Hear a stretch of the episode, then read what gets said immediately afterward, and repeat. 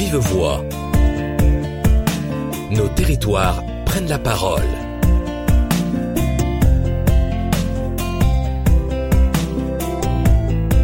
Biodiversité, collectivité territoriale. Quelles opportunités pour les territoires? Bonjour à toutes et à tous. De Vive Voix vous fait découvrir aujourd'hui comment la ville d'Albi valorise la biodiversité au quotidien. Pour cela, Bruno H., responsable du pôle politique environnemental et déchets au CNFPT, a rencontré le conseiller municipal à la biodiversité de la ville d'Albi. Bruno Layeug vous explique comment la ville d'Albi coopère avec la vie associative locale pour valoriser la biodiversité.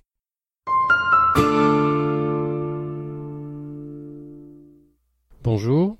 Bonjour. Je suis avec euh, Bruno Layeug. Est-ce que vous pouvez vous présenter? Oui, donc conseiller municipal à la biodiversité à la ville d'Albi, préfecture du Tarn.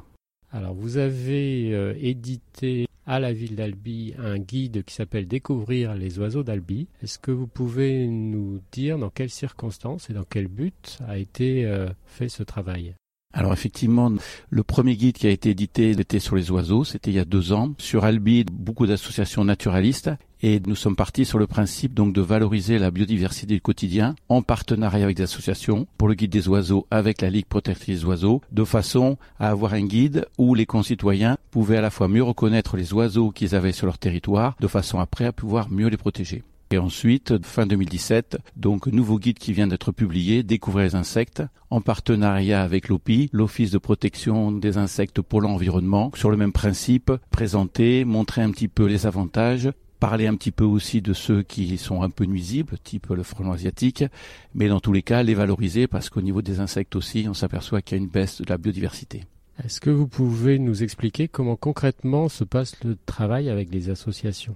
Alors pour chaque association, le principe c'est eux qui fournissent les données à partir de leur base de données ou à partir d'enquêtes terrain, qui sont un petit peu la caution scientifique, et la ville se charge de la valorisation, de la diffusion, et donc comme dans un service de communication à régie, de la mise en forme, qu'après distribution à tous les écoliers de la ville d'Albi, 3000 de chaque guide, et en plus mise donc à disposition téléchargeable sur le site de la ville pour valoriser aussi l'association. Est-ce que vous avez constaté que le regard des habitants avait changé sur la biodiversité depuis l'édition des différents guides? Alors sur le premier, oui, on s'est aperçu parce que beaucoup de téléchargements et beaucoup de demandes qu'au niveau du guide, parce que comme ça arrivait dans les familles par les enfants, mais après les parents se l'appropriaient, voire des fois les grands-parents, pour savoir, ben, notamment l'hiver, quels étaient les oiseaux qui venaient picorer dans les jardins, et que des demandes de réédition. Et au niveau des insectes, grosses demandes aussi, puisque maintenant, que, au niveau des concitoyens, ils savent qu'on va essayer de décliner un petit peu tous les tous les taxons, que les oiseaux, les insectes, et le suivant sera aussi très populaire puisque ce sera les, mammifères. Dans quel cadre ce guide est-il édité? Albi a une euh, particularité euh, vis-à-vis de la biodiversité? Alors Albi, oui, il y a une tradition euh, au niveau biodiversité, puisque déjà on était passé en, en, zéro phyto au niveau des services espaces verts depuis déjà plus d'une dizaine d'années. On a sur la cathédrale Saint-Cécile un couple de faucons pèlerins. La précédente équipe avait installé des caméras, donc on peut suivre un couple de faucons pèlerins de jour comme de nuit pendant toute la période de la nidification, avec des animations qui sont faites au niveau du public et qui, sur une dizaine d'animations, touchent quand même euh, entre 1500 et 2000 personnes. Et en plus des actions de protection de la nature qui ont permis à la ville d'Albi donc en 2016, d'être élu euh, meilleure ville moyenne nationale au concours euh, capital de la biodiversité. Quels sont les freins que vous avez identifiés ou les limites peut-être à la réalisation d'une telle action? Les freins, c'est-à-dire qu'après il faudra aller plus loin. Là pour l'instant on est sur de la sensibilisation. Depuis cette année on lance officiellement l'Atlas de la biodiversité communale en bénéficiant aussi de l'appui donc de l'Agence française de la biodiversité qui va nous permettre de creuser un petit peu plus au niveau des informations tram vert, tram bleu et après pouvoir mieux faire coordonner au niveau de ces données par rapport au biotope en sachant que normalement si tout se passe bien donc dans trois ans ouverture du site de la ville d'Albi pour pouvoir déclarer les données au niveau des différentes espèces qui auront été déclinées et pouvoir suivre donc donc euh, avec des déclarations de concitoyens, l'évolution des populations. Et si vous aviez un conseil à donner à une collectivité qui souhaiterait faire la même action, euh, ça serait lequel? Ce type euh, d'action peut facilement se reproduire puisqu'il y a des actions naturalistes, il y a des associations naturalistes.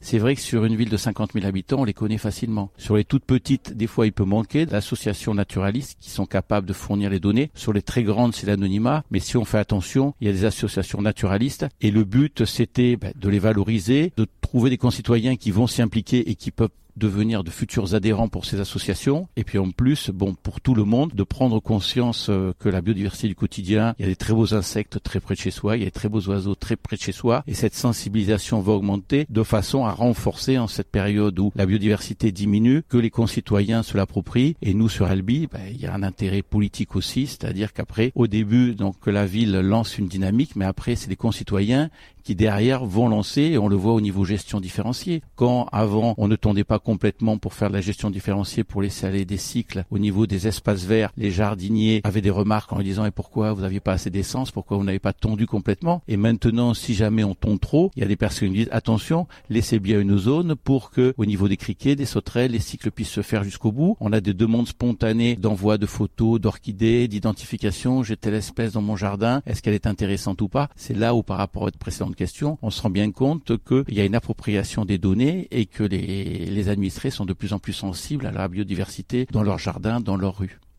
Merci à vous. Merci.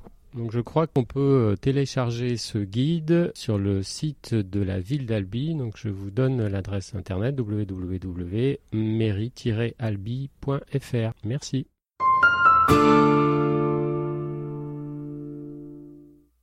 Merci messieurs d'avoir participé à cet épisode de l'émission De Vive Voix. Vous pouvez commenter et réécouter ce podcast sur le site radio.cnfpt.fr. À bientôt. De vive voix. Nos territoires prennent la parole. Colloque organisé par le CNFPT et l'AFB.